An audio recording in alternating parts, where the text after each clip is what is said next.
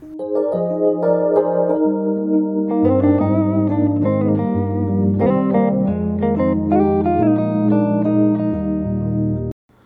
大家欢迎收听今天的节目。自从上次跟两个戏剧顾问录完音之后呢，中间都没有录音，整个陷入一个很怠惰的状态。好，没关系。不过我们今天就是要来开工了。不过今天就跟大家聊一部比较算是小品的作品，是今日的网漫。那它其实是。翻拍二零一六年的日剧重版出来，其实重版出来，我在比较早期的集数，就还有在聊日剧的时候，其实有做过。当时看到的时候，觉得是非常喜欢的一部职人剧。那翻拍作品呢，其实就是有时候会觉得蛮危险的，特别是之前在未聊那一部有提过《纸房子》，就是从西班牙拍成韩版，就是有看过原版，其实都是骂声连连。所以这一部在翻拍的时候，就感觉应该会蛮紧张的。那果不其然呢，就是如果反映在韩国收视率上，其实他在一开始开播的时候，韩国那边收视率还不差，结果就整个两集过后收视往下掉。不过我自己看完之后啦，给我的感觉，你可以把它当成两部不同的剧看。当然，如果你有看过日版的话，不免会陷入一些比较的。感觉里面，这也是难免啦，因为它毕竟就是翻拍，里面很多剧情其实是一模一样的。所以，如果就是你已经看过日版，然后又来看韩版的话，你应该觉得蛮熟悉。但我之前因为看日版，真的是蛮久以前的事情，就主要剧情其实都忘得差不多了。可是，在看到当中的一些漫画家的呈现，还说哦，原来剧情这样，有想起来。那这一部的女主角呢，是由金世正饰演的温馨。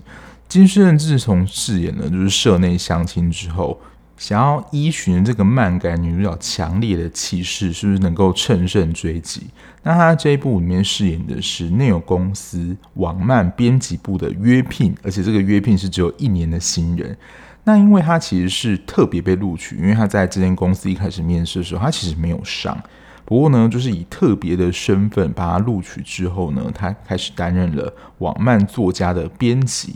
那他在设定上跟日版一样，过去是一个柔道选手。那在日版呢，就是因为常年打柔道，然后受伤，然后没有办法再继续比赛了，所以就是转换工作。但在韩版其实不太一样。在韩版里面，就是他想要取得一场比赛的胜利，然后他知道那个对手的弱点，就是他受伤地方在哪里，然后他为了取得胜利而攻击那个对手弱点。照理讲，这样子应该是没有错的，就是为了赢得胜利要找到一些方法。可是那就是你要在对手就攻击他最脆弱的地方，有可能害他没有办法继续比赛，但为了取得胜利，他还是这么做了。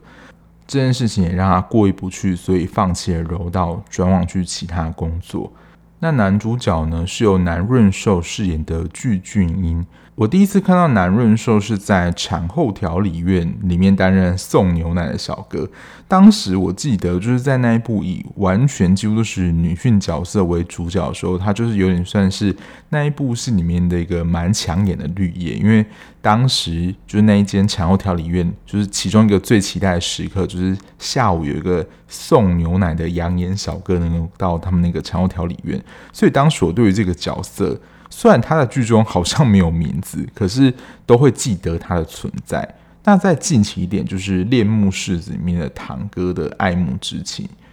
反而堂哥这个角色，我觉得在恋慕，因为有朴恩兵嘛，所以可能我觉得其中的气势又被削弱了一点。那他在这一部里面也是同样，内容公司在同一个面试期间面试进来的新人。不过他跟温馨不一样，是他各项能力都很优秀。就你要说他的语言啊，还有他的履历，还有经验，其实都很好。不过呢，他一开始被录取进来是正式员工的时候，他被分配到网漫部门，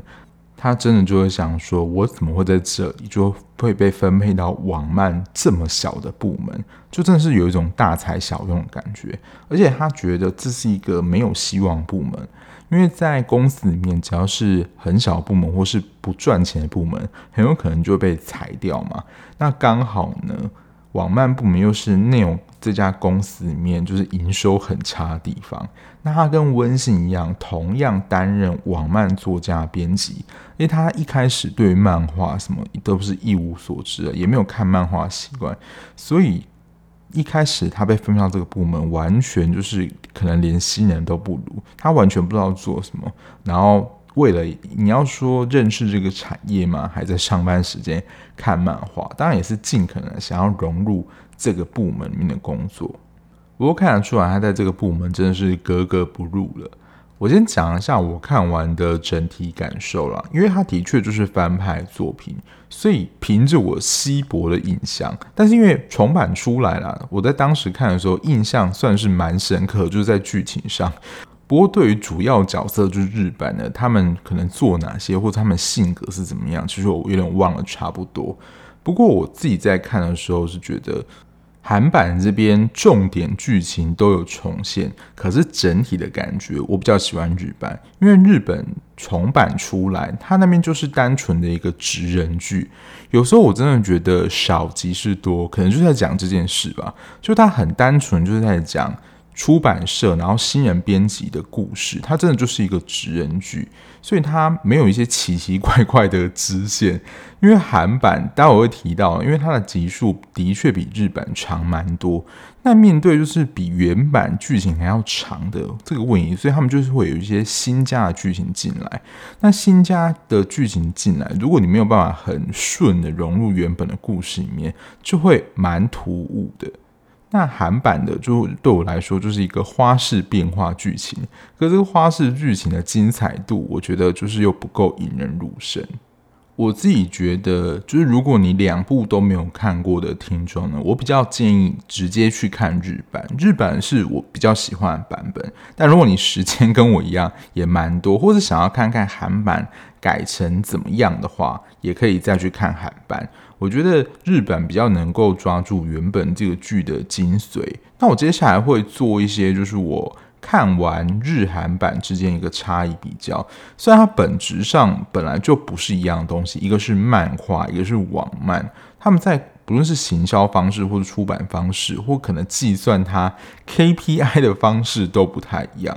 不过，我觉得很大的不同其实是主角的塑造，就是我做一下他们的差异比较。首先，一定会被比较就是主角的表现。那日版这边呢，他是因为受伤的因素而应这份工作。那他在剧中就黑木华演的，他就是一个热血新鲜人的编辑。那再就是面对一个新工作，或是你要说职场新鲜人，就真的是有一种冲劲热血，他想要解决问题，然后想要为这个产业带来一些活力。然后碰到什么困难啊，他也不会觉得很丧气。很丧志，在我们看起来都觉得是非常荒谬，然后觉得非常没有办法解决的事情，他都会想尽办法解决。有时候就是会变得他过度的投入这份工作，可是有时候也会被主角的这种过度投入，然后非常热血的活力感染。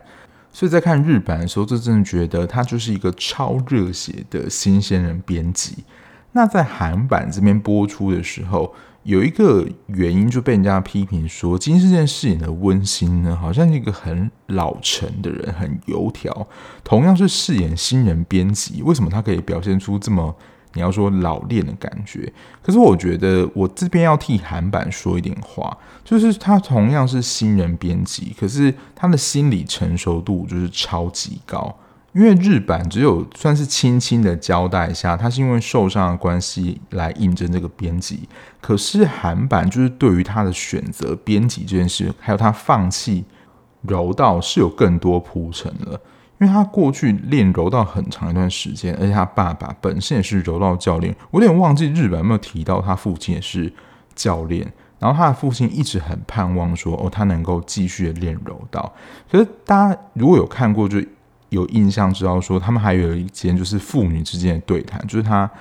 选择放弃柔道，然后选择他自己想要走的路，就是编辑这条路。虽然说他也不知道就是编辑能够走多久，不过他就真的说出一段非常心理成熟的话，他就说他能够为他自己的选择负责。天哪，这个心理成熟度是真的有点太高了。所以其实，在看整部剧的时候，你会觉得他算是一个新人的编辑，可是他在面对各种困境的时候，他其实是我觉得有很有能力去接住那个困境，然后某种程度的心理强韧能力。因为有这一段铺陈，所以我在看，就是他描写温馨这样子吃苦耐劳的个性，还有非常强韧的心理承受度，我自己是觉得我蛮可以接受的。所以，其实，在女主角的整体的个性塑造上，就是两个不同的人物。那男主角，我在一开始看到的时候想说，诶，这是韩版独创人物吗？完全没有办法跟就是日版那边的男主角有一个相关联。在日版那边是一个销售的业务员，而且他也不是一开始就跟女主角有一些互动。那他在那边的工作就是想要办法提高销售额跟拓展贩卖通路，就打通书局啊，或者是一些古老的书店，因为他们不是说你书出版之后那一家店就是要让你在那边买，你就是要让店家愿意腾出一个位置，愿意让你在那边卖，其实也是一件不简单的事。所以在这一部里面，除了就是日版啦，可以看到说整个出版社故事之外，销售通路其实也是在他们负责范围内。我觉得这部分你要说真的是有很掌握那种职人剧，连这个部分都有考虑到。在韩版这边，就是职业跟女主角是一样的，不过他是在个性的描写上就跟日版很不一样。他自己就觉得是一个大材小用，他自己能力很强，但是找不到工作的意义，所以他在过程当中，我觉得蛮符合就是实际状况，就是想要转换他能不能够去更好单位去跳槽部门，所以他一开始就对网漫部门非常不看好，就是想要去其他单位。但其实，虽然他一开始有点半推半就，就是想说啊，就跟着温馨一起去见编辑。然后在一开始，他负责那个编辑普美，其实也就是能够准时交稿，只是说在某一些的行为上，他就是亲力亲为，然后就能够夺得作家的好感度。所以他担任编辑的首要的一个作家，其实一开始就是蛮顺利的。可是他不像是温馨，就女主角，她其实，在跟其他作家接洽的时候，其实遭遇了重重难关，所以在改编这个角色上，其实你看不见这个角色的特色。除了一开始他合作普美这个作家之外，你想说他中间有一段到底是在干嘛？而且他这个定位就有点尴尬。中间后来就是他们办那个网漫营之后，就有一个新来作家由他负责。可是那个线其实就是他的确有一些想法，可是，在整体的角色塑造，你会觉得还蛮不突出的。中途他有一段啊，就是许观音本部长就是请他搜集网漫内部资料，因为他变成是网漫部的内奸，因为他其实就想要去其他地方嘛，然后。本部长可能就有看到他这个企图，想要协助他去其他地方，所以他在网漫部这边就在看到中间的时候，以为他就是一个小反派担当嘛，就是对于这个角色定位其实不是很清楚，然后也不是非常深刻。这主要是男女主角在角色的塑造上比较不一样的地方，再来是公司类型的组织分工。因为其实这两部在设定上还是有一个蛮大差异。因为日版就是重版出来，它主要的公司呢是出版社，公司他们最主要的首要目标呢就是要重版，重版就是再来嘛，就是你卖得很好，销量够好，你才能够再版，就是冲高销售业绩。所以他们的目标其实是蛮一致的，就是想要刷再多版，就是继续的重版这样。然后他们其实各部门也是独立作业，可是其实除了销售通路那几集之外，还是比较着重在就是销售还有编辑跟漫画家的互动等等。我觉得整体的感觉就是比较单纯一点。然后韩版这边。它就是一个就是内容公司的其中一个部门，但其实在这整个公司里面，就是要创造高收入的获利率。其实，在一家公司里面，就是各个部门其实都有可以创造利润的机会，不像是出版社就是单一指标，就是要继续的重版。那其实整体的营业模式啊，就是也很多不一样。像他在剧情当中其实有提到，像是网漫里面的抢先收看、异业合作，像拍剧啊，或者出版成电玩等等。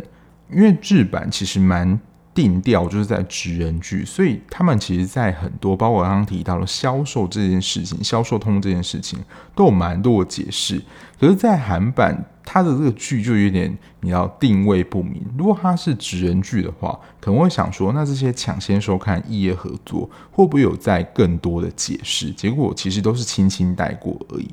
然后刚刚提到日版总共只有十集，韩版有十六集。那这六集的分量到底要来如何就是创造呢？就是衍生出韩版其实有一些独创剧情。你要说这是韩剧套路吗？我说也是啦，就是当中还是要有一些转折。可是我可以很诚实的说，就是它这些独创剧情，我觉得有点不痛不痒。然后我自己啦也不太喜欢。那因为原本呢是一家出版社，所以想说哦，就是出版社可能不同部门吧。可是在这家公司里面，它其中每一个部门可能都是独立的，所以只要有这种独立部门呢，一定就是会有剧情，就是像企业部门的并购啊，或者企业部门的竞争等等。之前在看那个，请输入 w w 检索词之后，那时候就会看说，哦，如果点击不好的话，你有可能就会从原本的首页被拿掉。我觉得是在公司里面可能去要计较，就是点阅率或者 KPI 谁比较好，这样是在公司的整体设定上，就完全是一个不同的方向或是组织的规划。那我前面一开始说嘛，这一部是翻拍，其实不是改编。所以呢，其实它在很多的经典剧情里面，其实都是呈现一模一样的。因为我在看的时候就觉得哦，非常有印象。那我再帮大家稍微复习一下，如果有看过的人，就大家知道说哦，这些是其实日本是一模一样的剧情。第一个呢，就是非常资深的漫画家，他因为年老驼背的关系，所以他画的时候，其实他可能已经趴到那个画板上，然后改变他看人物的角度。所以阅读者在阅读的时候都想说，这个下巴怎么会变成城之内下巴？就他下巴都会变得很尖。那其实是因为他在画的时候，他已经是驼背趴在那个画板上了，然后就是引发了很多读者的批评，因为他自己本身就是一个比较年长的漫画家，所以。在网漫上，就是会有很多就是酸民无情的攻击。那这温馨就是扮演一个非常贴心的角色，就提醒老师说不要去看这些酸民的留言。还有第二个负责漫画家，就是他的女朋友跑出去，他就没有办法作画的罗康南画家。这跟日版的呈现是几乎是完全一模一样的。还有在白作家一直担任助手，可是他没有办法出道，就搞很多小动作，然后后来发现他就是。一直在老师的身边做很久助手，没有办法出道，最后放弃回家务农，这个也是一样的。还有在一开始讲话非常难听，然后就是算是新人作家的杀手，这个我记得描绘是一样。可是我怎么感觉就是韩版给人的感觉更讨厌？还有在一开始画风就是非常丑，就觉得他应该没有办法入选，只是因为他的题材就是非常震撼人心的深大陆漫画家。我有点忘记日版的剧情是这样，但是的确他的故事是比较偏黑暗的，而且其实中后期在三个漫画家的故事里面，他的描绘算是最多的。但是我记得啦，日版没有这么深切的去描绘他这个心理创伤的过程。刚刚讲的是就是翻拍类似的部分，有一个应该可能是属性的关系，所以不太一样。他们在发掘新人这个面向，日版是有点类似办了一个博览会摆摊，就是说我们现在推出个企划，就是来收件，就是那些想要投稿进入出版社成为漫画作家的一些新人。那韩版，我觉得这部分我觉得改得不错，就是他们是举办了一个网漫选拔营。就很像是在公司说，你要执行一个企划，包括你的成效啊，你要做什么经费预算怎么样？那在韩版这边，他们是办了一个网漫的选拔营，就是让这些有想要就是投入这个工作的人，他们在里面有一些受训啊，相互交流啊，还有一些专家能够给他们一些建议等等，然后最后经由评比。我记得还有那个白老师也有来担任评审，然后选出就是他们愿意跟他继续合作的作家。这个部分剧情我是觉得还蛮不错的。那如果你当时有看过日版的，其实，在重版出来里面的漫画家，他们其实都有真实的影射日本的漫画家。但因为我自己也是查资料之后才知道说，哦，他原来讲的是这个漫画家。所以如果你没看过的话，我个人是觉得没有太大影响。可是因为日版就是他有在影射，就是这三个真实的漫画家，所以我在想，当时应该。日本人应该对于这个剧情是比较共鸣的。那如果这个一样搬到韩版，那我想说，如果韩国人没有看过这三部漫画的话，想说应该跟我一样啦，会没有什么共鸣跟印象。一开始那个大师呢，在日本那边是荒木飞吕彦，他的作品就是《JoJo 奇妙冒险》这一部我没有看过。他的被比对出来的特征就是他从来没有被催稿过，是一个非常准时交稿的作家。那那个只要女朋友呢跑出去，他就没有办法好好作画的作家呢，他只有提到只画了一部作品，然后他的老婆是模特儿，就是尾田荣一郎，就是画《海贼王》那一部。再来呢，就是在韩版里面画非比兵器，就是以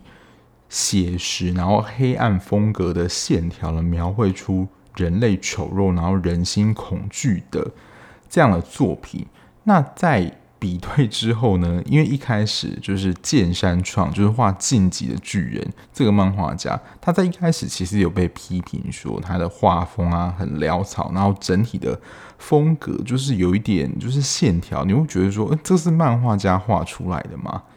就真的是比较草一点啦。但其实可以看得出他的风格是非常强烈的。再来还有一个其实不太明显，它叫做吉泽保乙。他其实是在中途那一段，就是在日版里面，就是他在比较早期的时候是一个非常出名的画家，然后赚了很多钱，然后后来穷困潦倒，他女儿也不想要理他。在韩版里面也有真实的重现这一段。那他的作品就是根性青蛙，就连听都没听过。我记得日韩版都是一样，就是希望这个老师呢能够将作品出在。电子化上，因为现在的阅读方式其实也改变了。然后特别如果在韩版里面又是网漫，网漫蛮多，几乎都是用手机啊或是平板这样画的。他们希望说能够将过去今年作品就是移到手机就是平板上阅读。可是当时他们就是自己有一个坚持啊，觉得说这么经典的作品，然后我记得他们就说，只要漫画一定就是要手拿才有手感这样子。翻阅才有那种感觉啊，所以当时一开始都是非常反对的。我是有点没想到啦，其实这个也是有在影射，就是原本的一个真实的漫画家。我自己看漫画真的是，你要说小时候诶、我就是长大后真的，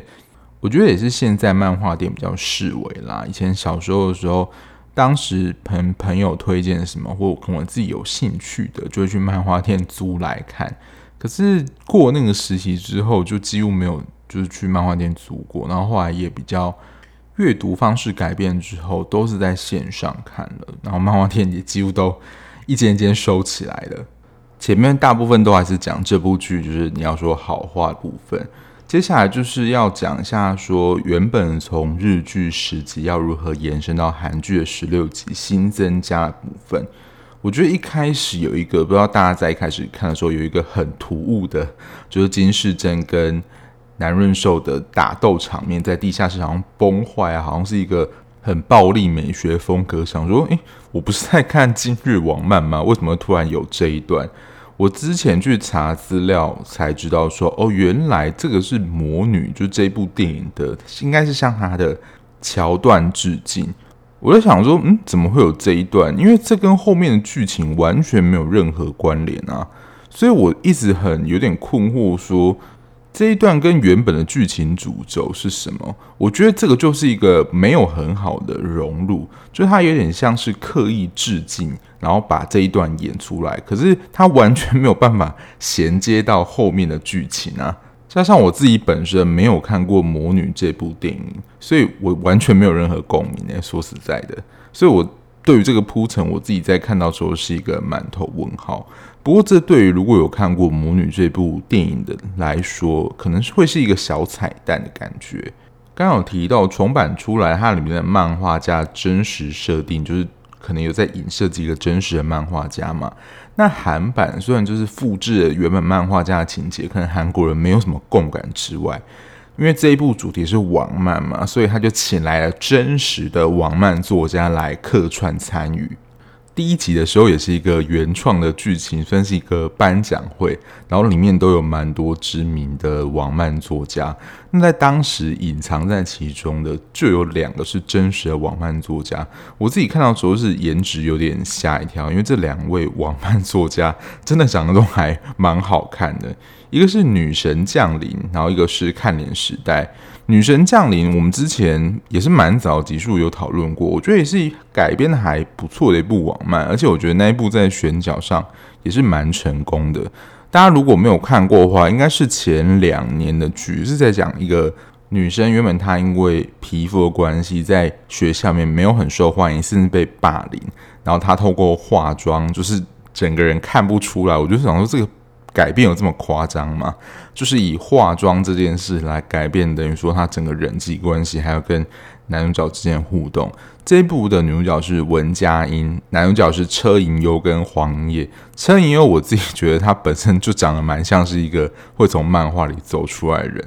还有看脸时代这一部的漫画家也是有客串这部戏剧。我不晓得是什么原因，刚好这两部感觉都是跟容貌焦虑有关的漫画。不过这个就是在这一部的第一集里面有客串的两个漫画家，这算是一个小彩蛋吧。可是我对韩国的网漫圈更没有了解，所以我也都是查资料之后才知道说，哦，原来里面客串的角色是有真实的网漫作家，因为他看起来的确不像是我们有时候在其他韩剧看到有一些小演员配角可能来客串网漫作家，他的存在说实在是还蛮。独立出来的，所以我觉得蛮佩服有一些人，就是看到说哦，这个到底是谁，就马上能够认出来，真是很佩服。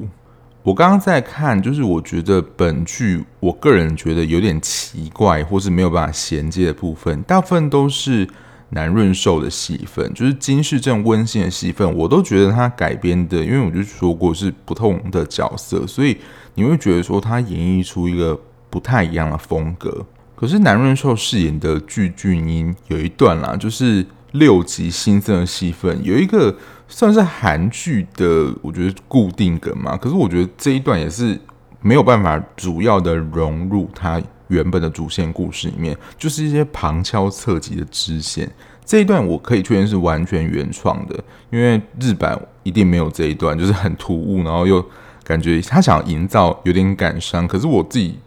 觉得是蛮突兀的，就是具俊英的姐姐是君爵的前职员，君爵就是现在他们网漫部门的前一个公司的其中的部门，因为他们后来就是有点被收购嘛，然后就是现在的团体成员其实是跟之前成员一样，不过当时就是因为还没有办法等到。被完整收购之后，他就因为被解雇而自杀。其实这一段对于主线的，就是网漫作家，我觉得完全没有任何影响。然后他的姐姐就是巨爱丽，其实，在过程当中就是偶尔出现一下，在看的时候你会知道他是前朝人。可是说实在，以我观众立场，我对于爱丽的印象其实很薄弱。我就知道他只是君爵前面职员，然后他们。过往的不论是主编啊，还有其他人跟他有一些互动，可是，在情感的投射或是投入上，你会觉得那个感觉是很不够的。所以，当俊英跟副编就是石智亨，就是崔丹妮演的这个角色说之后，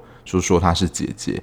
我自己感觉是有点略显尴尬，就是那个情感没有办法出来，因为我们对于爱丽的形象真的太少了。然后还有一个角色，就是一直没有介绍到，也就是由崔丹妮尔饰演的副编辑石智亨。其实他在这部戏中也算是一个灵魂角色。那日版是由小田切让饰演的。可是，在韩版就是他担任副编这个角色，我觉得也是演绎的不错。但是我觉得他就是一个中规中矩的角色，并没有太突破的演出。然后发生在他自己，也就是韩版的独特支线，也是一样是韩版的，跟公司有关。就是因为他的能力其实很好，所以他的竞争公司其实是一直很想要挖角他的。诶，这个跟那个。很多只要是跟公司有关的竞争情节的韩剧，我觉得都会发生事情一样。然后这部它的新增的剧情，我个人觉得它剧情偏老派，也就是在当中其中一个反派算是许观音本部长想要收购他们公司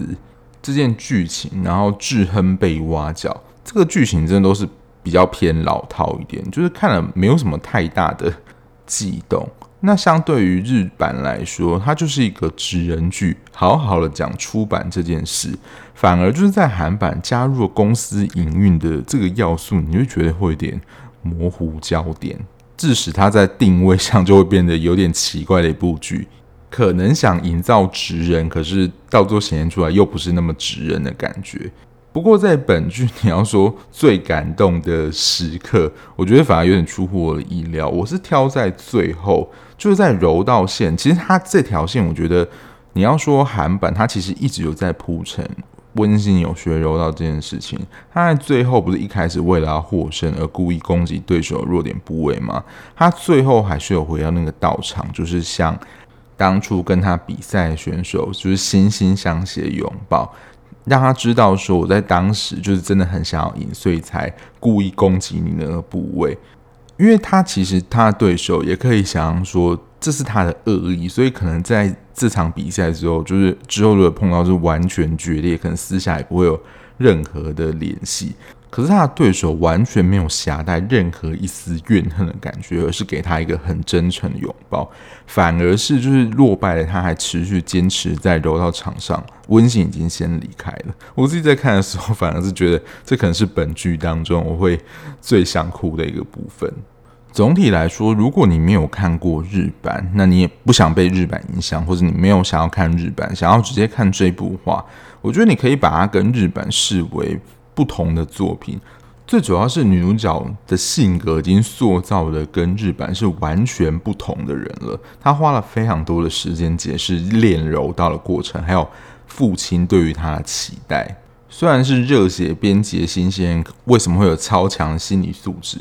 他这样设定了，我自己是觉得蛮可以接受的。可是相对来讲，南润寿的描绘，相信。之下就逊色了许多。你会对他整部戏，除了一开始的编辑之外，还有他中间跟许道英之间的一些小互动，好像都在做这些事之外，他在整部剧中比较没有能够让他发挥的地方，我觉得这是比较可惜的。对我来说，它就是一部算是中规中矩的韩剧啦。撇除